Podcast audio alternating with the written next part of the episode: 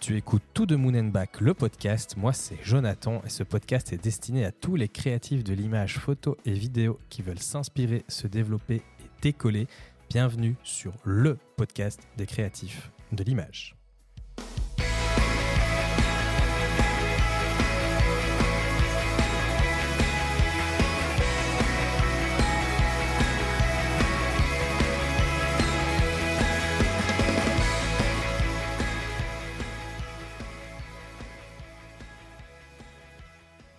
Et aujourd'hui va être un épisode super intéressant parce que je ne reçois pas une photographe ou une vidéaste, mais une brand designer. Donc on va parler d'identité de marque, de personal branding, d'identité visuelle, de logo, etc. J'ai la chance de recevoir Charlotte Liénard, brand designer. Alors comment ça va Charlotte? Ça va très bien, merci. Oui, tu te sens bien? Oui. Tu te sens à l'aise? Oui. Pas trop stressé Un tout petit peu. Un ça peu va quand même, c'est normal.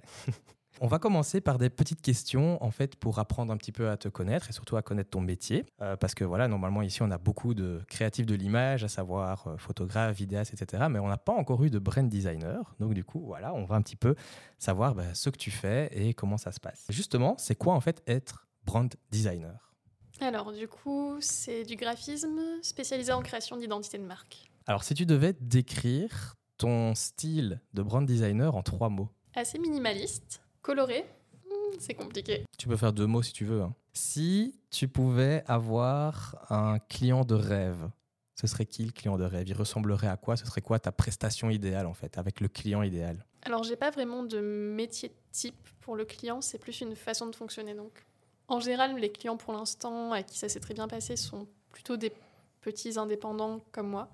J'ai pas envie de bosser avec des grosses entreprises. euh, Et c'est surtout au niveau des valeurs de travail. J'aime beaucoup parler avec mon client, beaucoup d'échanges, avoir des, ouais, les, les valeurs de partage, de, de sympathie, enfin, tout ce qui va faire que la collaboration en elle-même va bien se passer, plutôt que le projet en lui-même. Ça, j'ai pas trop de critères. euh.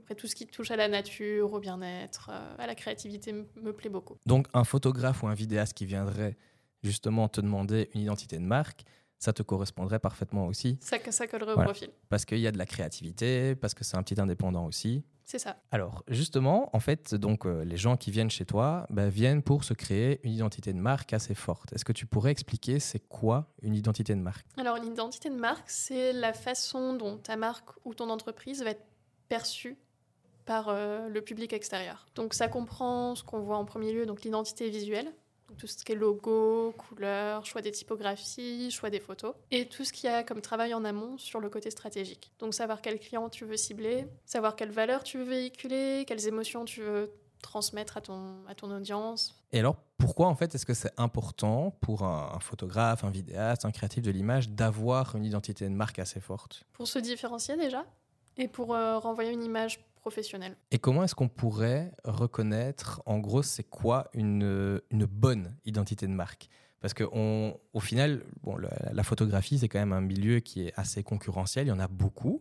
Comment est-ce qu'on pourrait, en tant que photographe, grâce à notre identité de marque, pouvoir tirer un petit peu notre épingle du jeu? Une bonne identité de marque, ça serait celle qui déjà attire le client cible et qui est cohérente sur tous les supports de communication. Donc que ce soit sur les réseaux sociaux, sur les supports imprimés, sur ta signature email, tes cartes de visite. Pour moi, c'est le côté cohérent est très important et renvoie une image professionnelle. Donc du coup, par exemple, de venir chez toi en disant, voilà, moi je veux simplement un logo, au final, ça n'a pas de sens. Non, et je refuse les clients qui me demandent ça. Ou alors j'essaie de les convaincre très très fort qu'ils qu'ils ont besoin de plus qu'un logo. Parce qu'au final, ce qu'on va voir, c'est plus... La palette de couleurs, pour moi, est très très importante. Le choix des typographies peut dire beaucoup aussi et peut jouer sur la lisibilité des supports, donc sur la crédibilité du message à passer. Et le logo, je peux pas dire qu'il est secondaire, mais c'est un peu la cerise sur le gâteau. Et il faut aussi avoir des déclinaisons du logo, justement pour que ça soit adapté à tous les supports. Par exemple, en photo de profil sur Insta ou Facebook. C'est toujours mieux d'avoir une petite version euh, ronde, un peu façon tampon ou icône, parce que le logo un peu allongé avec euh, tout le gros texte ne sera pas forcément adapté. Et alors, pourquoi en fait est-ce que c'est important de passer du temps à se construire une identité de marque? Et pourquoi en fait est-ce qu'il faudrait faire appel aussi à quelqu'un dont c'est le métier de créer l'identité de marque? Alors, faire appel à quelqu'un dont c'est le métier, je pense que ça permet un gain de temps et d'argent aussi, même si c'est un investissement financier sur le moment. Je pense que ça évite de faire des allers-retours euh, incessant sur ah non en fait finalement cette couleur là je vais la changer ou tous les deux mois non finalement mon logo ne me plaît plus etc ça nous fait perdre en crédibilité et ça peut faire passer des clients potentiels à la trappe. Alors que justement en ayant le, le travail professionnel derrière je pense qu'au moins on est fixé directement même si a investissement et ça nous permet de prendre confiance aussi euh, en notre travail et, euh, et se développer plus rapidement. Est-ce que l'identité de marque qu'on va se créer ou que quelqu'un va nous créer, est-ce que ça doit absolument nous correspondre à nous ou plutôt correspondre aux clients? Je veux dire, est-ce que l'identité de marque doit absolument nous ressembler ou peut être totalement à l'inverse de, la personne qu'on est? Pour moi, si c'est complètement à l'inverse, c'est qu'il y a un petit souci. Mais effectivement, elle doit parler en premier lieu aux clients qu'on cible. Euh, ça, je pense que c'est un truc qui n'est pas évident non plus pour les photographes. on se dit, voilà, nous, on veut absolument faire ça, ça, ça, donc ça doit ressembler à ça, le logo doit ressembler à ça sans en fait passer par le biais du client. Et donc, est-ce que la, euh, tu, me coupes si je me trompe, est-ce que la première étape de toute façon de tout business, c'est pas justement de d'abord établir un client cible fort pour ensuite pouvoir passer à l'identité de marque, etc. Oui, c'est ça. Donc, en, gros, une des étapes primordiales de la stratégie de marque, c'est créer un persona une image du client idéal. Et ça va au-delà de euh, il s'appelle Jean, il a 32 ans et euh, il est boulanger faut savoir sur quel canal de communication il aime se documenter, ce dont il a besoin à l'instant T, quelles sont ses problématiques, comment toi tu peux répondre à ces problématiques, quel type de, contenu il consomme pour savoir sur quel ton de communication euh, lui parler. Tout, tout, ce genre de petits détails. En fait, il faut vraiment que ça devienne ton meilleur ami imaginaire. Ouais, que tu le connaisses par cœur. quoi.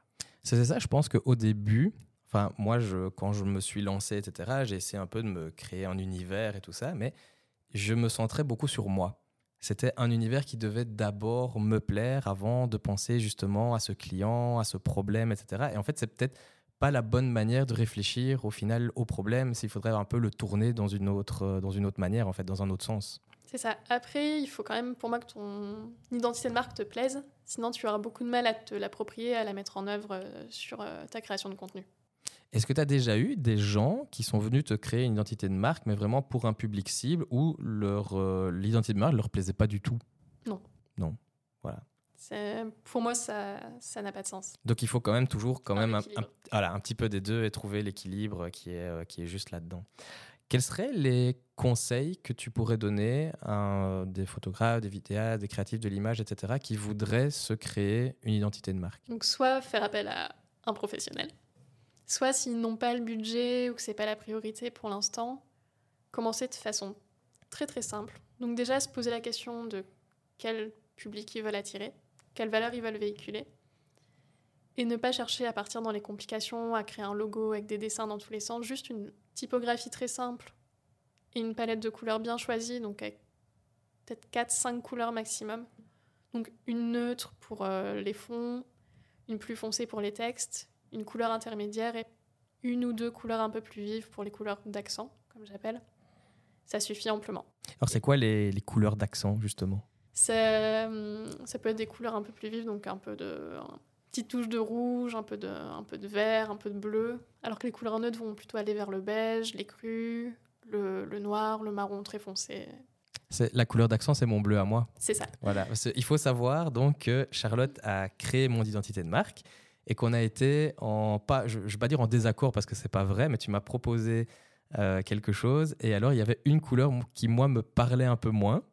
Et si tu te rappelles, on avait même tenté avec du Bordeaux aussi. on avait le Bordeaux, le bleu, etc. Et donc il y avait toujours une, une couleur et qui au final, je trouve que celle que tu m'avais euh, conseillée, à savoir le bleu, bah. C'est pour ça que c'est chouette aussi d'avoir euh, une professionnelle qui peut faire ça. C'est qu'au final, c'était le bon choix, en fait, le, le bleu, la, petite couleur d'accent, etc. Et ça ajoute vraiment. En plus, quand tu avais quand même regardé, tu avais quand même passé du temps, tu avais regardé euh, mes photos que je faisais, etc. Tu avais commencé à regarder mon compte Instagram aussi. Donc, c'est ça qui est chouette aussi de, de, pouvoir travailler avec toi et de travailler avec quelqu'un de professionnel. C'est qu'on va vraiment avoir aussi un regard euh, parfois extérieur sur ce qu'on fait, où nous, on est un peu la tête dans le guidon aussi on, sait euh, ce qu'on veut, on sait où on va, mais voilà, parfois on a un peu du mal à avoir le recul nécessaire qu'un professionnel peut avoir aussi. Oui, c'est ça. En général, je montre la proposition entièrement basée sur mes choix et une proposition basée sur les pistes que le client me donne, sauf si ça n'a absolument rien à voir et qu'il est hors sujet, mais c'est rarement le cas. Et la plupart du temps, au final, le client choisit ma proposition. Et dans mon cas, c'était comme ça aussi. Voilà. J'avais choisi ta proposition et pas, euh, et pas la mienne au Ouais. final. Et au final, je suis super content parce que ça me correspond bien et ça correspond bien à l'image que j'ai envie de renvoyer et ça correspond bien à la marque au final que tu as créée en partenariat au final parce que ouais, ça reste quand même un, un échange euh, que tu as, que as créé pour moi en fait. C'est ça. C'est magnifique. hein. Euh, quand tu parlais justement des, des couleurs, est-ce que tu as euh, des conseils par rapport justement au choix d'une couleur? Parce qu'on sait que les couleurs vont renvoyer différentes émotions, différents messages. Bon, on ne va pas dire ça aux photographes, etc. Ils savent de quoi on parle, mais pour justement une marque, euh, certaines couleurs ont parfois certains codes. Est-ce que tu peux en parler un petit peu plus, de savoir un peu, euh, par exemple, Ici, je me rappelle que tu m'avais expliqué que la couleur orange, c'était la couleur de la créativité. C'est pour ça que j'ai choisi les petits câbles orange pour les casques, etc. Est-ce que tu peux parler un petit peu comme ça de qu'est-ce qu'il faut regarder un, un peu pour le choix des couleurs? Alors, on peut se renseigner sur la psychologie des couleurs, effectivement, même si on ne doit pas être euh, entièrement lié à ça. Par exemple, le bleu, ça souvent associé au calme, à la sérénité, mais tout va dépendre de la nuance aussi. Donc, un, bleu clair, effectivement, va être associé au calme. Un bleu turquoise pétant va plus être associé, à- peut-être pas à une émotion du coup, mais à un univers euh, marin, aquatique, ce genre de choses. Pareil pour le orange, tu euh, t'en parlais, c'est aussi une couleur extrêmement dynamique, mais c'est une couleur qui ne plaît pas à tout le monde. Donc il faut pas mettre du orange partout si tu as une activité créative, sous prétexte que sa couleur de créativité, si elle ne te plaît pas du tout. Ou si tu penses que ton client cible ne va pas du tout l'aimer. J'ai une cliente qui a refusé comme ça une couleur euh, ocre un peu moutarde, qui allait très bien dans son concept, mais elle m'a dit je pense que les gens n'aiment pas cette couleur. Elle pensait que ça ne correspondrait pas à sa cible. Et tu prends par exemple euh, cet exemple-là que des couleurs peuvent vraiment correspondre à certaines cibles, etc. C'est pour ça qu'on retrouve aussi parfois, par exemple, je prends euh, les, les réseaux sociaux, c'est fort bleu. Euh, Facebook, c'est bleu, LinkedIn, c'est bleu, etc. Et, euh, par exemple, on a Instagram, peut-être qu'ils ont voulu sortir du lot en mettant un truc un peu orange, euh, orange, rouge, etc. Mauve. Donc c'est ça que parfois, avoir des couleurs qui peuvent attirer l'attention et montrer qu'on est différent, c'est parfois sympa aussi. Oui, c'est ça, ça. ça peut aider à sortir du lot. Après, tu prends l'exemple de LinkedIn, le bleu, c'est aussi associé au côté très corporate et très sérieux, en fait, de LinkedIn, alors qu'Instagram se veut un peu plus fun ou très axé sur l'image, etc. Donc, euh, Est-ce que le bleu, c'est pas aussi un peu la couleur de, de la noblesse? Je qu'il n'y a, il pas de ça. euh, euh, pour moi, la noblesse, c'est plus le pourpre. Le pourpre, pardon. Mais après, ça dépend peut-être aussi de- des cultures et des époques. Ça, et si on veut, par exemple, on, on imagine qu'on est un photographe qui veut se lancer dans du luxe, par exemple. Peut-être qu'à ce moment-là, la couleur noble, pourpre, etc., peut être un bon choix parce que va parler justement à sa cible. Oui, c'est ça. Moi, j'irais vers des couleurs plus foncées, plus luxueuses, sans tomber dans le noir pur. Plutôt prendre un, un brun très foncé ou un, un bleu, un bleu nuit plutôt qu'un noir pur, qui peut être très, euh, très massif, quoi. Et euh, ouais, aller ouais, plus vers des couleurs sobres et foncées. Et en termes de typographie, parce que là, moi, c'est vraiment, au, final, quand on est photographe, vidéaste et ça, les, couleurs, bah, on connaît quand même un petit peu. Après, pas spécialement la psychologie des couleurs qu'il y a derrière, etc., euh, que le, le bleu, etc. Euh, mais au niveau des typographies, moi, personnellement, j'y connaissais absolument rien, euh, à part que le comics en MS, c'était pas cool. Mais à part ça, voilà, j'avais vraiment aucune. Est-ce que tu peux justement aiguiller comme ça et donner des conseils pour un choix de, de typographie qui peut être intéressant? Déjà, combien de typographies est-ce qu'il faut? Minimum 2, maximum 3. Donc euh, il y a, on va dire, trois grandes familles de typographie, même s'il y a des sous-familles, mais je vais pas, pas faire un petit cours de typographie là tout de suite. Donc en gros, il y a les typographies sérif. Donc la plus connue, ça va être euh, Times New Roman, où euh, en fait il y a comme des petites pattes sur le haut des lettres ou, ou le bas. Donc ça, ça va donner un côté plus classique et plus Plus rigide, plus strict, plus. Un peu plus strict, oui. Très, euh, très traditionnel, on va dire. Mhm. À l'inverse, il y a les typographies sans sérif. Donc, par exemple, Montserrat, où il n'y a pas de petits empattements. Donc, ça, c'est un côté beaucoup plus moderne, beaucoup plus dynamique. Après, elle facilite moins la lecture que les typographies euh, avec sérif. Et les typographies manuscrites. Donc, là, qui ne sont pas du tout adaptées pour des longs textes, mais plus pour des petites signatures ou pour mettre un, petit mot euh, pour le côté plus personnel. Ouais, c'est en fonction de l'image qu'on veut renvoyer. Quelqu'un qui voudra renvoyer une image plus moderne va choisir une typographie sans sérif comme typographie principale. Si je, euh, je me rappelle bien, donc toi, tu avais sélectionné pour moi la Montserrat. Mhm.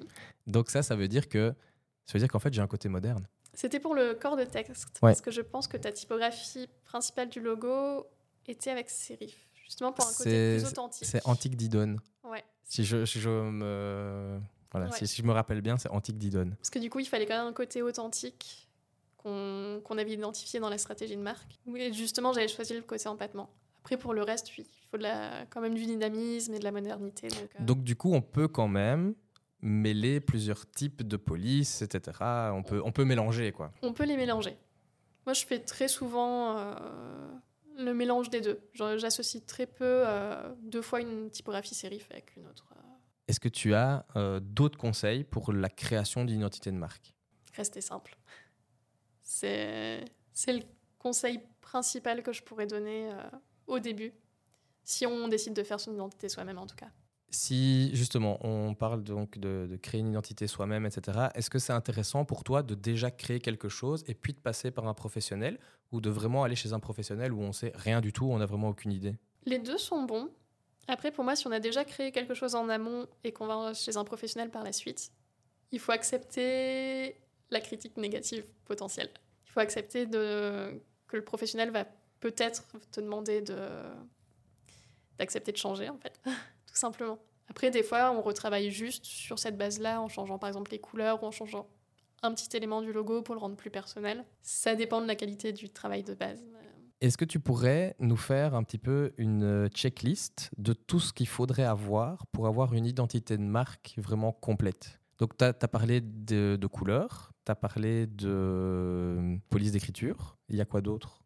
Alors, donc ça, c'est pour l'identité visuelle, donc effectivement, couleur, typographie. Le logo, avec au moins deux déclinaisons pour pouvoir s'adapter à tous les supports.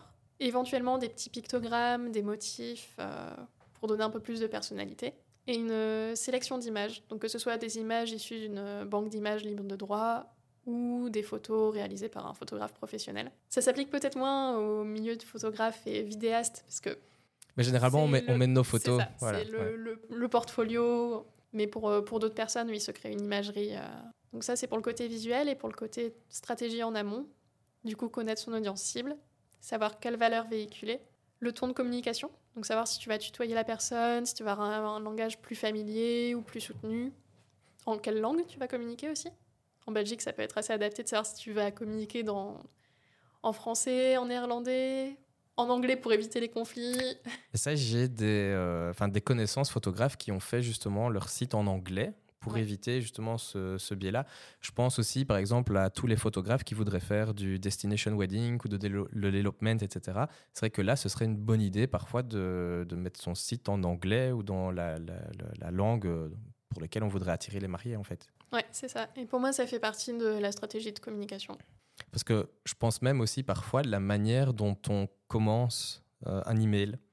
Si on arrive en disant bonjour ou alors en disant euh, salut ou alors en disant hello ou en disant coucou juste déjà en fait juste ce premier mot là au final il va dire un petit peu le ton avec lequel on va prendre les, mariés les clients les prospects etc et parfois ça peut en dire beaucoup aussi sur euh, juste en un mot. C'est ça que c'est parfois intéressant de travailler avec un professionnel pour se créer une identité de marque parce que en un mot on peut vraiment avoir une vision de nous qui va déjà être préconçue en fait oui, c'est ça, où tu peux avoir une phrase euh, un peu euh, catchy, tu vois, qui devient ton, ta signature. Moi, par exemple, sur tous mes posts Instagram, quand, quand j'essaie de vendre mes prestations, à la fin, c'est on discute de ton projet autour d'un café.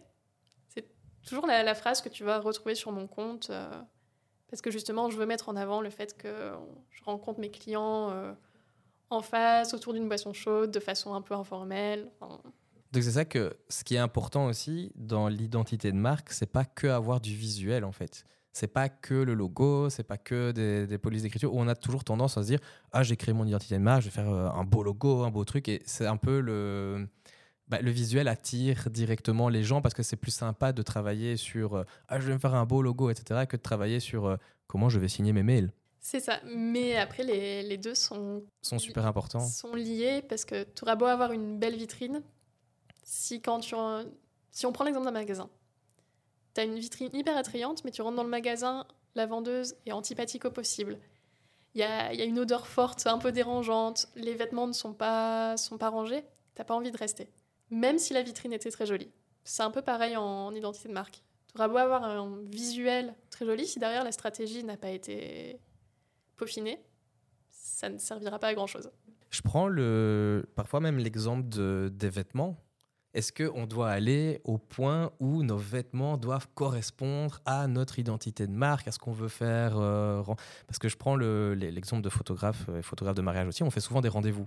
Euh, les rendez-vous, la première fois, parfois quand c'est en visio, etc., moi je trouve que le fait, par exemple, d'avoir une image pas très bonne, un son qui est pas bon, alors qu'on est des professionnels de l'image, déjà ça renvoie un petit peu une une image un peu euh, pas pro quoi. Donc si on sait mettre déjà des petites lumières ou des trucs comme ça, hein, comme ici dans le magnifique studio, euh, si on peut déjà mettre ça, ce serait quand même aussi pas mal. Et ça, est-ce que ça, ça fait partie aussi, donc les vêtements, le décor, quand on fait les visios, etc., de notre identité de marque? Oui, c'est ça. Ça joue un peu sur le personal branding, où du coup, tu, ton image devient ta marque. Et je sais que, bah, par exemple, du coup, il n'y a pas le pas de souci là pour les photographes. Mais moi, si je veux faire un shooting photo pro pour alimenter mon Instagram ou mon site, je vais mettre des vêtements qui vont aller dans mon identité euh, visuelle à ce moment-là. Est-ce qu'aujourd'hui, tu as réfléchi aux vêtements que tu as mis? Non. Ok, moi non plus. Mais au final, c'est ça que ce sont des, toutes des petites choses. Je prends par exemple aussi, si on veut partager des stories sur Instagram, etc., parfois juste d'avoir un accessoire. Je prends par exemple un photographe qui s'appelle Hugo Bussy, qui euh, voilà, il a toujours un chapeau euh, de couleur beige, etc., des vêtements aussi de couleur beige. Et ça fait partie directement, on le reconnaît aussi au premier coup d'œil. Oui, c'est ça. Et sur ton dernier épisode de podcast, tu avais parlé du harnais en cuir que, que tu portes. Pour moi, ça fait partie de ton branding, parce que ça va aussi avec ce qu'on avait défini sur le, bois, le, le, cuir, enfin le côté un peu euh, roots. Ça, pour moi, ça fait partie, je sais pas si tu l'as fait exprès ou quoi, mais de, euh, de ton univers de marque. Je ne l'ai pas fait exprès, mais je pense que si j'aime autant mon harnais, c'est parce qu'il est en cuir et qui correspond un peu comme ça au côté justement authentique que je voulais, euh, que je voulais donner. Donc je pense que c'est parce que l'identité de marque est bien construite que du coup ça me correspond bien, que voilà, que j'aime bien le harnais en fait. Dès que j'en parle dans une vidéo, même euh, sur YouTube, etc., mon harnais, c'est, je l'adore ce harnais quoi. Voilà, je vais peut-être même m'en acheter plusieurs pour pouvoir, voilà, en fonction des. Ouais, pour pouvoir varier. Non, c'est vraiment. Euh. Alors, Charlotte, je vais te proposer de faire le hot or not et tu es la première à faire le hot or not hors photo de mariage. Donc, du coup, j'ai dû un petit peu me casser la tête pour essayer de trouver des concepts auxquels tu vas réagir, auxquels tu vas dire bah, ça, j'adore, c'est hot à fond, ou ça, j'aime pas du tout, c'est note. Les mood boards. Hot. Tu utilises beaucoup le mood board? Pour ton activité? Pour moi, c'est la première étape euh, dans la création d'une identité visuelle. C'est quoi un bon mood board? Un mélange de, on va dire, de photos d'ambiance, donc pas forcément reliées au, style de logo, aux typographies, etc. D'inspiration de logo et aussi des mots. J'aime bien écrire sur mes mood boards, juste avoir, euh, je sais pas, euh, naturel. Par exemple, le mood board de mon dernier client où c'était très orienté euh, végétal, c'est sur l'image du renard. Donc, Les couleurs pastel. Je suis obligée de dire hot parce que j'en ai dans mon identité euh, visuelle. Après, à bien utiliser et peut-être avec modération. Ça ne correspondra pas à tout le monde. Il n'y a rien à faire, je suis pas fan. Euh, mais bon, dans le style de photo que j'ai, je suis plus de style body et pas fine art. Où là, fine art, ils font très fort dans le lumineux, le pastel. Donc c'est peut-être ça où on est un peu à, à l'opposé. Alors le concept suivant, c'est un programme, Canva. Hot. Est-ce que tu n'as pas peur qu'en tant que, que graphiste, Canva vienne en fait un petit peu prendre de, au final de, de, part de marché, si tu veux, de ton activité? Non, parce que pour moi, c'est deux choses différentes. Donc déjà, Canva ne va pas travailler sur la stratégie de marque en amont, qui est quand même primordiale, euh, comme on en a parlé avant. Et au niveau des, des logos créés, etc., je pense que c'est un bon outil pour commencer soi-même. Mais qu'après, si on veut vraiment quelque chose de personnalisé, on va d'office se diriger vers un graphiste et J'utilise beaucoup Canva pour mes visuels réseaux sociaux, par exemple, ou pour mes présentations de, dossiers, parce que je trouve ça plus intuitif que InDesign ou euh, les autres logiciels de la suite Adobe. Puis en plus, avec Canva, tu n'as pas le côté euh, relation aussi. Tu n'as pas le, côté expertise de la personne qui va le faire, etc. voilà, donc tu n'as pas le tout l'accompagnement, on va dire. C'est ça, c'est un très bon outil, mais ça ne remplacera jamais un graphiste. Ou en tout cas pas maintenant. Alors, concept suivant, Facebook. Note. Je, j'ai l'impression que c'est juste devenu un nid à publicité que je n'ai pas demandé et qui ne sont même pas bien ciblés. Je m'en sers juste pour regarder les événements éventuellement euh, qui m'intéressent. Donc tu es quand même sur Facebook J'y suis encore, ou mais peut-être plus pour Messenger et ouais, les événements. Les cartes de visite en version papier. Hmm, c'est quand même hot, mais je pense que ça dépend du domaine. Parce que si en tant que graphiste, je sais que je suis un très mauvais élève au niveau des cartes de visite, mais justement avoir une carte avec des jolies finitions, un joli choix de papier, etc., ça me montre aussi ton identité, qui tu es et ton travail. Donc pour moi, c'est un peu une continuité qui a moins sur le côté digital. Mais tu disais que, en fait, maintenant, toi, tu donnais quasiment plus ton Instagram que des cartes de visite. Oui, c'est ça. Je pré... Au final, je préfère parce que je me dis que ça va se perdre dans les portefeuilles. Est-ce qu'une carte de visite avec un QR code qui renvoie à ton profil Instagram, est-ce que ça, c'est une bonne idée? Je l'ai déjà fait pour un client, mais ça, ça a très bien fonctionné pour lui. Donc, euh, selon le, le, type de business, oui. Alors, les publicités payantes. Hum, Est-ce que tu en as déjà fait? J'en ai fait, mais il y a 4 ou 5 ans. Ok. Et ça t'a t'a rapporté quelque chose? Non. Mais je pense que je ne l'avais pas fait de la bonne manière. Parce que je n'avais pas vraiment étudié ma cible à ce moment-là. C'était quand je faisais de l'architecture d'intérieur, qui est mon diplôme d'origine. Et euh, ouais, juste euh, pas assez étudié. J'avais pas aucune stratégie marketing derrière, donc euh, je pense que ça peut être hot s'il y a une vraie stratégie, mais qu'on peut très bien s'en sortir sans. Alors, on en parlait tantôt, le comics en MS. Moi, je veux savoir le, le, la position d'un graphiste ou d'une graphiste sur le comics en MS. C'est un gros note. Désolée, mais c'est, ce, non, ce n'est pas possible. Tu sais que j'ai eu, donc, de bon passé d'enseignant, etc., j'ai eu des PowerPoint de direction entièrement rédigés avec du comics en MS ou des newsletters envoyés à des parents, etc., tout en comics en MS. Non, ça, c'est pas possible. Déjà, c'est pas très lisible, et puis bon, ça fait très années 2000, euh, 2010. Euh, non, c'est, dépassé. Alors, les logos pour photographes avec un appareil photo dedans. Note. Je trouve ça trop, trop terre à terre. En général, j'ai beaucoup de mal avec les logos qui. Enfin, ton logo ne doit pas représenter forcément ton activité en tant que telle. Tu. C'est pas parce que tu fais un bar à cocktail, tu vas mettre un shaker dans ton logo. Sinon, euh, tout finit par se ressembler et je... ça n'a pas trop d'intérêt. Parce que je pense que beaucoup de photographes ont un appareil photo ou un objectif ou euh, le, le, diaphragme, etc. de, de l'objectif dans leur logo. Je pense aussi. Après, si c'est stylisé de la bonne manière, pourquoi pas Mais je trouve que du coup, ça n'apprend rien sur le style de la personne. Ok, donc le conseil serait ne pas prendre un, un, appareil photo en logo, mais si jamais on a déjà un appareil photo comme logo, que ça nous tient vraiment à cœur, de vraiment le styliser pour que ça ait un certain caractère qui colle avec la personne, qui soit unique en fait. C'est ça. Eh ben merci pour le Autonote. Et je fais une petite parenthèse sur l'épisode pour t'inviter à ajouter une note 5 étoiles au podcast et de me laisser un avis, car c'est uniquement de cette manière qu'on pourra se faire connaître de tous les créatifs de l'image photo et vidéo, et aussi de ne pas hésiter à le partager ou aller faire un tour sur la chaîne YouTube. Merci à toi, on retourne tout de suite à l'épisode du podcast. Il faut savoir que j'ai travaillé avec toi. Donc c'est toi qui as créé mon identité de marque, etc. Et euh, j'ai vraiment trouvé que tout était millimétré. Euh, vraiment, c'était incroyable en termes de, de, prestations de services, etc. En termes d'expérience client, tout était vraiment très cadré. Tout était vraiment très bien organisé. Tout était vraiment, euh, voilà. Moi, je, je peux pas. Je voudrais que tout le monde, toutes les personnes qui travaillent avec moi, au final, soient aussi carrées, aussi structurées de ça. Euh, est-ce que tu peux nous expliquer justement comment est-ce que tu as préparé ta prestation, comment tu l'as pensée en fait? Alors, je l'ai pensé en me mettant à la place du client. Donc, dès le départ, en me disant, moi en tant que cliente, j'ai envie d'être accompagnée de A à Z, d'être guidée, de n- pas n'avoir rien à penser, mais quasiment. J'ai suivi des formations pour ça. Donc, j'ai suivi une formation euh, qui s'appelle The Design Flow, euh, qui est donnée par Julie. Et en gros, c'est une graphiste qui donne des cours à d'autres graphistes sur l'expérience client et où elle partage un peu ses process. Et du coup, j'ai adapté aussi euh, la formation à mon cas, parce qu'on n'offrait pas exactement les mêmes prestations.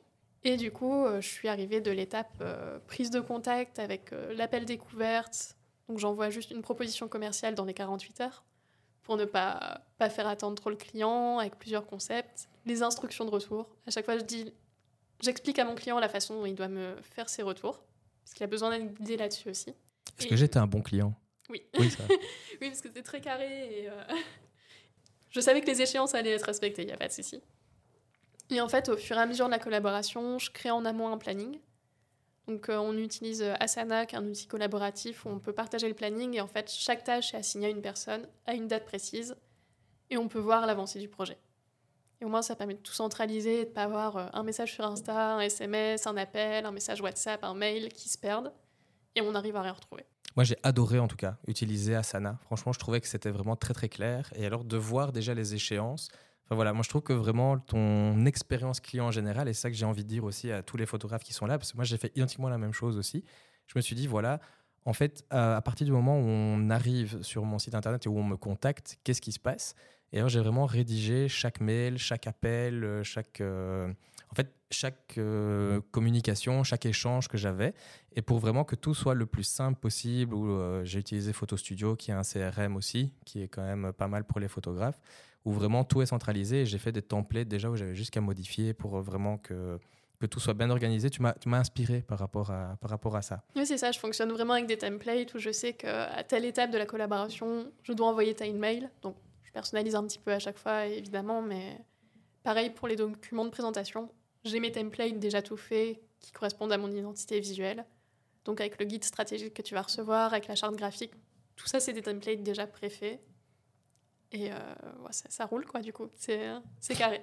Mais c'est bien de, je trouve, se mettre à la place du client. Je pense qu'on ne le fait pas assez. Se mettre vraiment dans la place du client et se dire, voilà, comment est-ce que ce point-là, il, peut être, euh, il, peut être amélioré, il peut être beaucoup plus fluide aussi.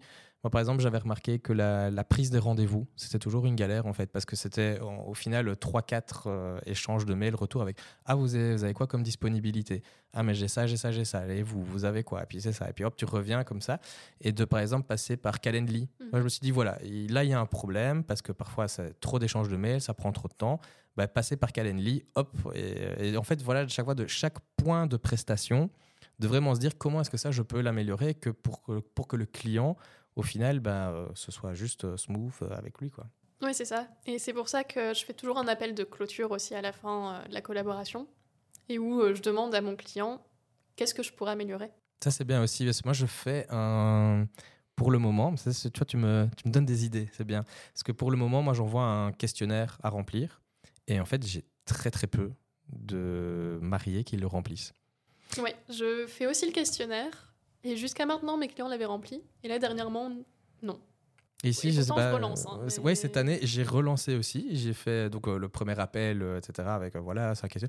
J'explique en plus pourquoi c'est important en disant voilà, ça va vraiment me permettre d'améliorer ma prestation, d'avoir un retour aussi et de pouvoir communiquer sur le ressenti qu'ils ont. Pour moi, c'est hyper important de pouvoir mettre des avis sur mon site, etc. Et pas de réponse. Donc, du coup, je fais une deuxième tentative pas de réponse non plus. Sur les, tous les mariés que j'ai eu cette année, il y en a trois qui l'ont rempli. Donc voilà, j'essaye. Donc c'est ça que de faire un appel de clôture, c'est pas mal. Oui, c'est ça. moi, c'est aussi pour m'assurer que mon client comprend tous les fichiers que j'ai envoyés. Parce que j'envoie un dossier assez conséquent, euh, même s'il est, je pense, bien structuré. C'est un dossier conséquent avec beaucoup de documents. Il est très bien structuré. Parfait. Donc pour, oui, pour m'assurer que tout est bien compris et qu'il n'y aura pas de difficulté à la mise en place. Ouais, c'est vrai que nous, et c'est là que tu disais aussi avec Canva, hein, qu'il y, y, a tout le côté derrière, graphie, etc. Euh, nous, euh, enfin moi je sais pas la différence entre euh, un fichier .svg ou un fichier point, je ne sais plus quoi. je sais plus c'est quoi que tu envoies, c'est des SVG. PNG, SVG et PDF. Donc PDF tout le monde connaît. SVG un peu moins. Mais c'est ça la différence entre le SVG ou le PNG. Moi, voilà, Oui c'est ça. Jusqu'à SVG c'est vectoriel et du coup tu peux l'agrandir à l'infini.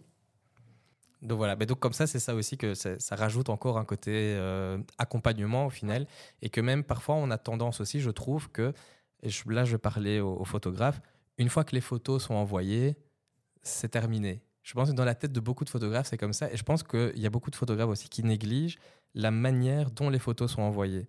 Donc moi, par exemple, j'envoie avec une galerie, et je leur explique en fait que pour regarder la galerie, ils doivent prendre un moment à deux ils doivent par exemple faire d'abord un petit, euh, d'abord un petit dîner, etc. Euh, se mettre vraiment à deux en mode euh, voilà, et puis et puis seulement de regarder les photos. Et j'ai même fait une playlist Spotify avec de la musique à mettre pendant qu'ils regardaient les, photos. Ah, Donc voilà, ça c'est vraiment l'idée. Le, et je pense que beaucoup de photographes négligent cette partie-là où c'est juste, bah, les photos sont envoyées, voilà, maintenant c'est fini. Alors que pour le client, le fait, le moment où il regarde les photos, c'est en fait c'est le plus important pour eux. Oui, c'est ça.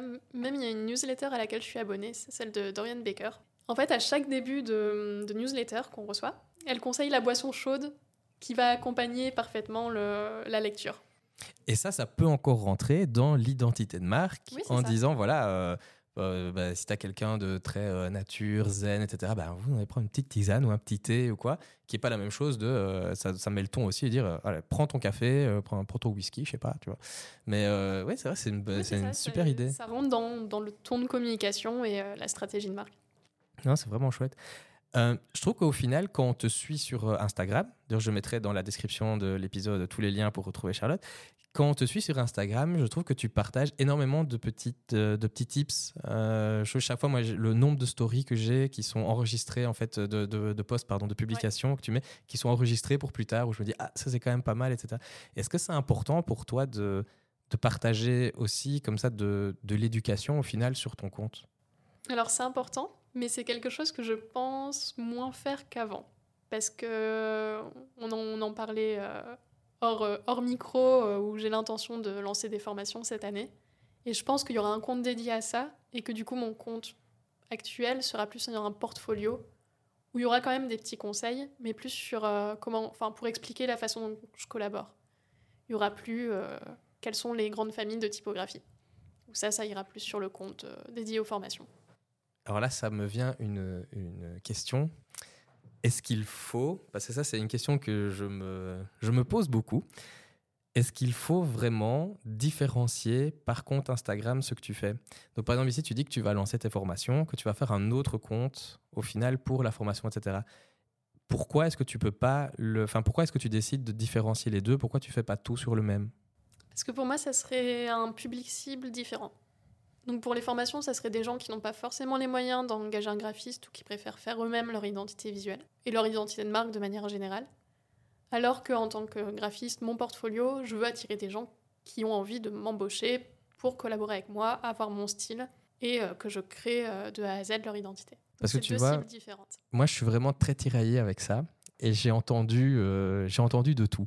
Parce que donc, tu sais que j'ai mon business de photographe, euh, voilà, photographe mariage, etc. Mais j'ai aussi maintenant la chaîne YouTube où le public n'est pas le même. Parce qu'il y a un public qui est un public de, de, de mariés, etc. Avec moi, un client cible. Et un autre public avec les photographes qui suivent ça. Et moi, j'ai trouvé que avoir deux comptes, etc., c'est, enfin, double boulot. Donc, je, voilà, je voulais que tout soit mis sur euh, un, seul, euh, un seul compte. Et j'ai un peu demandé l'avis comme ça, un peu à des gens qui faisaient aussi la même chose en disant Tiens, vous faites quoi? Vous faites deux comptes Vous faites deux trucs Et j'ai vu de tout et j'ai eu plein de réponses différentes. En fait, j'ai eu des gens qui disent Non, mais ça va, non, ça va pas, nanana. Et je me suis dit Je vais tout garder sur un seul parce qu'au final, pour les clients qui viennent me contacter, bah, ça, ça me met aussi de la légitimité de dire, mais en fait, ce gars-là, il forme aussi euh, d'autres, il donne des conseils, etc., à d'autres photographes de mariage. Voilà, c'est un peu ça l'idée. Je sais pas, Ouais. toi, tu le ferais pas. Je le ferai pas. Après, je pense quand même mettre un lien dans, dans ma bio Insta vers le compte formation. Ou avoir une story à la une dédiée pour quand même que ça soit écrit quelque part sur le compte que, que je fais des formations aussi. Mais même d'un point de vue identité visuelle, pour les formations, ça sera quelque chose de plus dynamique, avec des couleurs un peu plus vives, des typographies plus modernes, alors que là, je suis dans, dans des typographies assez classiques, des couleurs euh, pastel et un vert foncé assez, neutre. Euh, C'est ça, c'est vraiment parce qu'au final, c'est vrai que j'ai même créé, à partir de ce que tu m'avais créé, une autre identité de visuelle et de marque, etc., pour la chaîne YouTube. Donc c'est vrai que ça m'embête ta réponse. Désolée, c'est pas le but. mais- Non, mais au moins, comme ça, tu vois, j'ai l'avis d'une professionnelle de, de l'identité de marque et du branding, etc., ce qui est beaucoup plus intéressant que d'avoir le ressenti aussi parfois de... Enfin, les deux sont intéressants, mais je pense qu'il faut garder la, la tête froide pour un peu regarder tout ça et faire le tri dans, dans- dans ce qu'on peut nous dire comme info. Après, je sais que c'est un avis qui peut être controversé aussi. Tu pourras avoir d'autres euh, brand designers qui vont te dire euh, complètement l'inverse. Donc, euh, pour moi, c'est vraiment au ressenti. Si tu as une cible différente, tu dois faire un compte euh, différent. Parce qu'au final, ça, ça demande beaucoup plus de boulot aussi, mais il faut en plus refaire grandir ce compte-là, etc. Enfin, c'est... Ouais. Et c'est pour ça, là, je pense alléger le contenu de mon compte Instagram actuel. Peut-être en limitant à un ou deux posts par semaine maximum. Alors qu'avant, j'étais, j'essayais d'être à 4 ou 5. Plus partager en story les coulisses. Alors que le compte formation va être alimenté euh, tous les jours. Quoi. Est-ce que tu as une, en tant que brand designer, etc., est-ce que tu as justement des stratégies comme ça pour, euh, parce que bon, maintenant Instagram, ça fait partie, euh, au final, c'est un peu la carte de visite moderne, je pense. Euh, est-ce que tu as justement, est-ce que tu, est-ce que tu te fais des, des calendriers de planification, je suppose? Oui, j'en, fais toujours. Et- J'ai du mal à toujours les, à les, à les respecter. Parce que euh, des fois, il y a une collaboration client où j'ai envie de, de partager un petit truc en plein milieu du, du feed ou une actualité, j'ai envie de faire un post dessus et du coup, ça bouge un petit peu. Donc, je pense qu'il faut garder quand même une certaine flexibilité. Et euh, des fois, j'ai je sous-estimé la charge de travail que ça prenait de faire les quatre posts par semaine. Et euh, jusqu'au 15 du mois, tout allait bien. Et après, en fait, je n'avais pas eu le temps de les préparer en amont et euh, je, je ne suivais plus du tout le rythme. Et est-ce que tu as justement un nombre comme ça? Tu dis que tu fais 4 quatre, quatre posts par semaine. Pourquoi 4 Pourquoi pas 5, 6, 7 Pourquoi pas 3 Est-ce que est-ce que c'est un chiffre que tu as réfléchi? Que tu sais que c'est ça qui apporte de la valeur ou que c'est ça qui fonctionne? C'était un peu en. J'avais testé plusieurs euh, possibilités. Je m'étais rendu compte que 4, ça correspondait au, au nombre. Au, allez, au quota de postes éducatifs que je voulais faire par rapport au, au poste, on va dire portfolio. Et que ça générait assez d'engagement. Maintenant, là, ça faisait trois mois que je n'avais pas posté sur Instagram parce que j'avais pris un boulot à mi-temps et que ce n'était clairement plus ma priorité. L'engagement, là, est revenu dès les premiers posts. Donc, euh, je pense euh, vraiment baisser la, régu- la régularité, mettre quotidiennement en story. Quand même avoir une présence quotidienne, mais pour les posts, euh, Moi, je trouve ça dur de toujours poster quotidiennement en story dans le sens où tu sais que ça va recommencer demain et tu sais qu'en plus ta story, elle reste pas. Donc du coup, je trouve que c'est toujours... euh, voilà, mais moi, je suis pas un grand fan et je, à la base, je consommais pas euh, Instagram avant de, voilà, de, lancer mon business de photographe, etc. Donc je suis peut-être un très mauvais exemple, mais... Disons que pour moi, les stories, c'est un bon outil marketing. Parce que justement, le fait de pouvoir euh, faire des sondages, etc., tu peux déjà déterminer ce dont ton, ce dont ton audience a envie, pardon, et les amener vers le post du jour ou ton actualité, ta nouvelle newsletter qui est sortie, mettre le lien pour qu'ils s'abonnent, etc. Et je trouve que c'est un très bon outil d'engagement, beaucoup plus que les posts. Mais je trouve que enfin, chez toi, ça fonctionne bien parce que je pense que tu le réfléchis bien aussi d'avoir des interactions. Oui. Je veux dire, moi, je vois beaucoup de stories et ça m'intéresse pas beaucoup. C'est, euh, tu sais, euh, ah, voilà ce que j'ai fait aujourd'hui, voilà ce machin, nanana. Alors parfois, oui, c'est chouette de savoir, euh, ah, ce photographe-là, il a fait ça, ah, il est sur tel shoot, et- mais c'est toujours en fait que dans un sens où c'est, euh, voici ce que j'ai fait. Et je trouve que ce qui est chouette aussi, par exemple, avec ton compte, c'est que il y a de l'interaction. Euh, ou parfois, euh, je me rappelle de, stories où tu, euh, tu mets des inspirations, tu demandes laquelle est-ce que les gens préfèrent, etc. Et ça, c'est quand même des trucs qui sont pas mal aussi, je trouve, et qui sont faciles à faire pour des photographes ou des vidéastes. Par exemple, je monte une vidéo, voici quatre plans, euh, lequel il est, ah, voici les photos de préparatifs, laquelle vous aimez bien, et qui crée de l'engagement et qui crée aussi une certaine proximité avec la personne. C'est ça, et ce type de story pour moi était utile. Parce que je sais que je à quelle période je les faisais. En fait, c'était pour euh, voir si j'avais toujours la même cible ou si j'atteignais bien ma cible. Parce que du coup, si les gens me répondaient complètement à côté, niveau inspiration, dans, dans, dans le- l'esthétique, je me disais que je n'attirais pas les bonnes personnes. Et du coup, il fallait que je retravaille quelque chose. C'est super intéressant, ça, je trouve, Euh, de, de- de pouvoir utiliser effectivement les stories comme un outil marketing. En fait, de, je pense qu'il faut réfléchir un peu plus euh, le contenu qu'on poste et de vraiment se dire dans le contenu, est-ce que ce contenu-là, en fait, il, il va inspirer, est-ce qu'il va divertir? Ou est-ce qu'il va éduquer?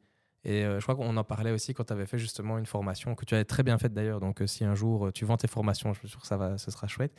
Et tu avais dit que chaque post sur Instagram devait vraiment être réfléchi en fonction de est-ce que ça éduque, est-ce que ça inspire ou est-ce que, ça, est-ce que ça divertit? C'est ça. Et je pense que c'est important de refaire le point régulièrement en regardant les statistiques des quels posts ont mieux fonctionné pour voir ce qui intéresse vraiment ton audience. Et donc, si par exemple on voit que les posts d'inspiration fonctionnent bien, bah, de tout miser sur les posts d'inspiration. C'est ça. Ne pas faire que ça, mais renforcer peut-être un peu, euh, peut-être les faire 30% de plus de postes d'inspiration. Et à partir d'un certain moment, de refaire ce petit sondage au final, de, en fait, de redemander à l'audience ce qui les intéresse pour pouvoir réajuster. Quoi. C'est ça. C'est ça que c'est. Je trouve que c'est ça qui est chronophage aussi, c'est de toujours devoir réajuster, se remettre en question. Mais c'est ça qui est chouette aussi et qui fait que le métier euh, d'entrepreneur bah, est un métier. Pardon, est un métier qui euh, est un métier qui vit et qui est très vivant. C'est ça, mais même pour euh, l'identité de marque, je pense que c'est important. Moi, j'essaie de le faire une fois par an, de te poser et te demander, ok, est-ce que je suis toujours alignée avec ce que je transmets comme euh, message? Est-ce que mon client cible a changé? Est-ce que les valeurs que je véhicule, est-ce que je suis toujours alignée avec? Et du coup, est-ce que l'identité visuelle est toujours en accord avec ce que je veux transmettre? Et donc tu dis chaque année ça J'essaie de le faire chaque année. Donc c'est vrai que ce serait bien que tous les photographes se posent chaque année, en fin peut-être de saison de mariage, pour ceux qui font du mariage, et se disent est-ce que ça, ça me correspond encore? Est-ce que c'est la direction aussi avec laquelle je veux aller, etc. Oui, c'est ça, même dans le type de clients euh, qu'ils ont pu avoir euh, pendant, pendant les, les, mois qui sont passés. Justement, on parle de la vie d'entrepreneur et la vie d'entrepreneuse. On dit entrepreneuse Oui, on dit entrepreneuse ou entrepreneur avec un E. Ok, donc, dans, donc dans la vie d'entrepreneur avec un E ou, d'entrepreneuse, euh, qu'est-ce que tu retrouves comme point positif en fait de la vie d'entrepreneuse ou d'entrepreneur avec un E? Euh, pour moi, le point primordial, c'est la liberté. Donc, euh, je suis très très attachée au côté choisir mes horaires, me dire que euh, je ne suis pas du, du, tout du matin, en tout cas pour le travail. Le matin, je préfère aller faire mon running dans le parc et mes courses et, et organiser ma semaine. Et je deviens très productive en fin d'après-midi, début de soirée.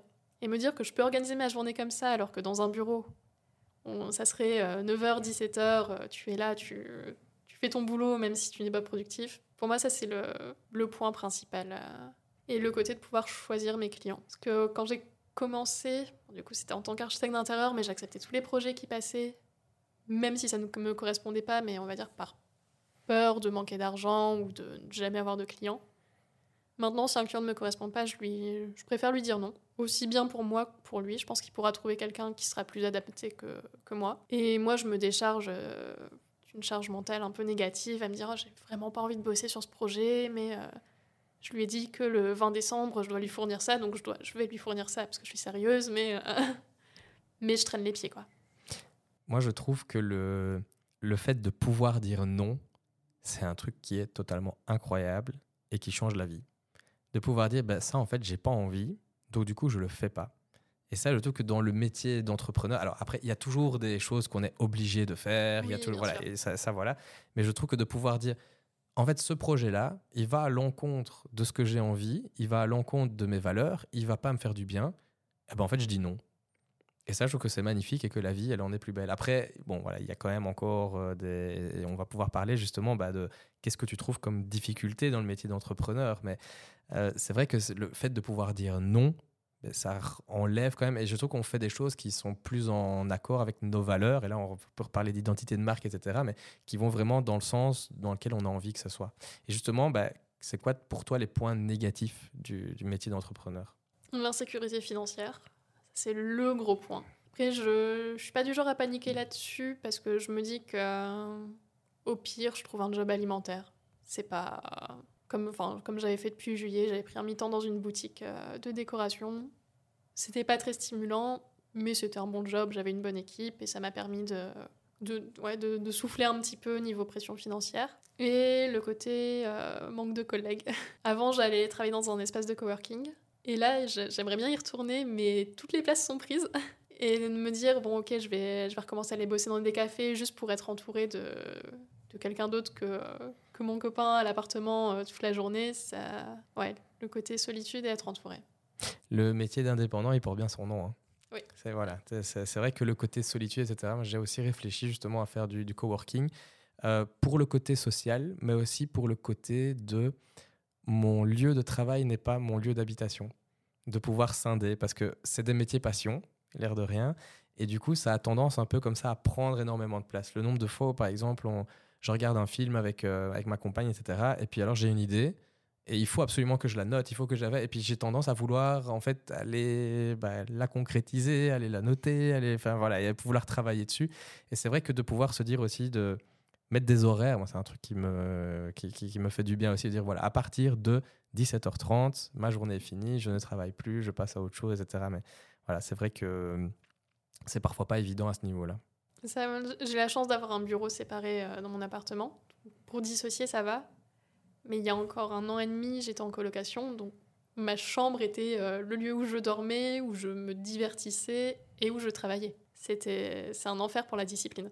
Comme ici, où c'est le lieu où normalement je mange. Ouais.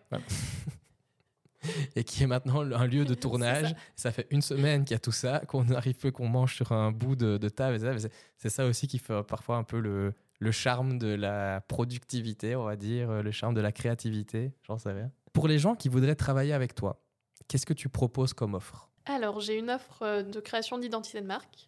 Donc, on aborde une analyse stratégique de l'entreprise, donc euh, client idéal, valeur, euh, une petite analyse de la concurrence et de ce qui se fait déjà, et du coup la création visuelle. Je fais également de la création de supports de communication. Donc par exemple des templates Instagram, des cartes de visite, euh, tout support imprimé dont la personne pourrait avoir besoin. J'ai une offre d'audit graphique. Donc pour les personnes qui ont juste envie d'avoir un regard extérieur sur leur identité actuelle et avoir des pistes d'amélioration. Peu importe si par la suite ils font appel à moi pour ces améliorations ou s'ils décident de les faire eux-mêmes, mais... Tu donnes vraiment juste ton avis par rapport à ce que eux ont déjà. Après, ils le suivent, ils le suivent pas. Voilà. Et sinon, ma dernière offre, c'est juste une offre euh, de coaching à l'heure, en fait. Pas forcément à l'aise avec le mot coaching, parce que bon, c'est une heure dédiée aux questions en tout genre, où je peux aider la personne. Par exemple, j'ai une cliente qui l'avait pris, euh, elle avait fait toute son identité de marque avec moi et ses supports de communication, mais elle n'arrivait pas à vraiment euh, utiliser les templates Instagram sur Canva, parce qu'elle n'avait jamais utilisé cet outil. Du coup, on a fait deux heures de coaching ensemble pour que je lui apprenne à utiliser. Donc c'est un peu euh, soit un mini audit, soit des conseils de mise en place. C'est vraiment à la carte, on décide avec toi un petit peu de là où est le problème et alors tu règles le problème par après. Quoi. Après, ça, les personnes qui l'ont pris étaient déjà des clients avec, à qui j'avais fait une identité euh, de marque. J'ai jamais eu une personne qui m'a demandé juste un petit conseil comme ça. Alors, est-ce que tu pourrais donner un exercice concret à des photographes ou à des vidéastes qui justement ici se disent voilà, j'ai envie de construire une identité de marque. Qu'est-ce que je fais directement ici après le podcast? Alors, je conseillerais dans un premier temps un petit exercice stratégique, c'est de regarder sur les clients de l'année passée, quel a été le meilleur client et quel a été le pire client? Et noter pourquoi. Ça va déjà aider à euh, détailler le client idéal. Parce qu'en général, les clients à qui on a adoré bosser se rapprochent du client idéal qu'on a défini au préalable et du coup on peut faire le, chemin inverse pour le définir. Et euh, d'un point de vue visuel, regardez, prendre une photo et regarder les, couleurs qui ressortent le plus. Canva fait ça très bien. Quand on charge une photo, après on peut retirer une palette de couleurs. Euh, je sais que Adobe Color le fait aussi. Adobe Color le fait aussi. Moi je l'ai ça sur mon, sur mon téléphone où on peut directement charger la photo et on voit la palette et on peut même encore euh, choisir, on peut même bouger les petits points là. Donc ça je sais qu'Adobe Color le, le fait. Moi mon client idéal, il répond à, mon, à mes enquêtes en, fin de, en, fin de processus, en fin de prestation. Il répond. Alors, on va terminer par tes recommandations pour un peu apprendre à te connaître en tant que, en tant que personne et mhm. pas en tant que brand designer. Euh, si tu devais conseiller un film à voir absolument. Alors, je regarde très peu de films. Tu peux dire une série hein, si tu veux. J'ai adoré Forrest Gump. Très, très classique. Et une série, si tu dis que tu regardes plus de séries, une série qu'il faut absolument regarder. Sandman, c'était très très chouette. Et ça parle de ça, ça, Je sais pas si ça va être un peu bizarre, mais c'est euh, quelqu'un qui s'introduit dans les, les, rêves des gens. Et en gros, c'est basé sur, euh, sur plusieurs démons. Et en gros, euh, c'est Lucifer qui contrôle tout, et Sandman est un des démons. Effectivement, c'est bizarre, mais c'est pas grave. mais oui, je sais pas trop comment expliquer, je suis très mauvaise pour ça. Non, mais c'est peut-être très bien, écoute. Hein. À, regarder. Les choses bizarres peuvent être très bien, hein, donc euh, pas de souci. Si tu devais euh, conseiller un groupe de musique ou alors une chanson ou un chanteur, un truc voilà, qui te parle vraiment Les Beatles. Les Beatles. Parce que j'ai été élevée à ça euh, depuis toute petite. Ok. Merci mes parents pour, pour la culture musicale. Un plat à manger Alors j'adore manger, je change de plat préféré tous les jours, plus ou moins. Un risotto à la truffe. Alors qu'est-ce que ça te dit dans, sur ton identité de marque, un risotto à la truffe? Ça dit que tu es quand même de haut standing. Ça dit que tu aimes la couleur pourpre. Ça, ça ne dit rien du tout, à part que j'adore la truffe. Ok. Et qu'un risotto, euh, quand il fait froid, c'est réconfortant. si tu devais conseiller un lieu à visiter? Euh, J'ai adoré Copenhague. Autant niveau esthétique de la ville que, en fait, je trouve que les gens prennent vraiment le temps. Ils ne font qu'une seule chose à la fois. Quand j'avais été là-bas, j'avais vu personne en terrasse avec son téléphone. Ils boivent leur café, ils regardent les gens passer c'est pas forcément une généralité pour tout le monde, forcément il y a des exceptions. Mais je trouvais que là-bas, les gens prenaient vraiment le temps de faire les choses et ça m'avait beaucoup plu. Et parce que donc tu es française, ouais. qu'est-ce que tu penses de la Belgique? Beaucoup plus sympathique que la France. Et là, nous venons de perdre toute l'audience française qui est après à peu près 96% de l'audience qui vient de France. Voilà, désolé, nous sommes plus sympas en Belgique. J'aime beaucoup la France, mais ça fait 12 ans que je suis en Belgique et clairement, je n'y suis pas pour la météo. Donc, euh, oui, la, chaleur humaine euh, est un très bon point en Belgique. Et alors, si tu avais un dernier conseil? Euh, En tant qu'entrepreneur, bien s'entourer. Parce que c'est une erreur que j'ai fait au début. Je me suis dit, je suis indépendante, donc c'est que je suis toute seule. Et c'était au point où je n'acceptais pas d'aide extérieure ou euh, de m'associer avec d'autres personnes, alors que c'est primordial. Et d'un point de vue identité visuelle, euh, je sais que j'ai déjà dit, mais rester le plus simple possible et cohérent entre les, supports, les différents supports de communication. C'est le principal. Où est-ce qu'on peut te retrouver si jamais on veut te suivre, suivre tes actualités, prendre contact avec toi pour travailler avec toi? Alors principalement sur euh, Instagram, tu, tu, mettras le lien. Euh, je mettrai le lien dans la, description de, de l'épisode. avec un petit tiret en bas. Et le site web va être en construction. Donc ça, ça sera charlottelinard.com. Mais... Ok, bah quand il sera fait, je le rajouterai aussi à la description de l'épisode. Parce que j'en avais un, mais avant, je n'utilisais pas mon prénom et mon nom. Quand tu m'as connu, je pense que c'était Iris Studio. C'était Iris Studio, tout à fait. Ouais. Et en fait, je, je, voulais plus me mettre en avant et, et, que ça corresponde plus à ma personnalité. Donc, euh, Ça, c'est intéressant aussi. Est-ce qu'il faut, ça, ça a été encore une grande question quand je me suis, quand je me suis lancé, est-ce qu'il faut prendre son nom, son prénom, etc. Ou est-ce qu'il faut pas, parce qu'on parle beaucoup de personal branding maintenant et tout ça, est-ce qu'il faut justement aller à fond sur le personal branding en disant les gens ils me prennent moi et c'est euh, Jonathan Douette, etc., Charlotte Lina, ou alors est-ce qu'il faut justement se trouver un univers avec un nom, etc. Je pense que ça dépend vraiment de ta personnalité. Au début, moi, quand j'avais pris Iris Studio Créatif, c'était dans l'idée de m'associer à d'autres personnes et je voulais pas que ces personnes se sentent euh, mises en, en arrière si c'était derrière mon nom. Mais ce n'est plus d'actualité euh, pour l'instant, donc euh, je préfère être transparente et dire mon nom. C'est vrai que ça aussi, en fonction de ce qu'on veut faire comme entreprise au final. Si par exemple le but c'est de shooter des mariages tout seul ou par exemple d'avoir toute une équipe qui va shooter des mariages parce que par exemple ici le Jonathan Douette photo, il y a personne d'autre qui peut le reprendre. Euh, vu que c'est moi. Voilà. Par contre, si j'avais créé, euh, par exemple ici, on voit la chaîne YouTube Tout de Moon and Back, si je décide un jour de me retirer de Tout de Moon and Back, de mettre quelqu'un d'autre à la place, bah, il peut le reprendre. C'est ça. Donc ça dépend un peu de la vision sur le long terme au final qu'on peut, qu'on peut avoir. Ça, le côté formation que je veux lancer, ça, il y aura un nom d'entreprise parce que je trouve ça plus adapté euh, d'avoir un petit nom euh, d'école, d'académie, euh, plutôt que mon nom où ça n'apporterait rien et ça ne dirait rien du projet. Ben merci beaucoup en tout cas, Charlotte. Merci d'avoir donné toutes ces infos-là. Je avec, pense, avec plaisir. J'espère que tu auras trouvé de la valeur à cet épisode. On se retrouve bientôt pour le prochain. D'ici là, tu peux me retrouver sur YouTube et n'oublie pas de sortir de ta zone de confort et que c'est en faisant qu'on apprend. Salut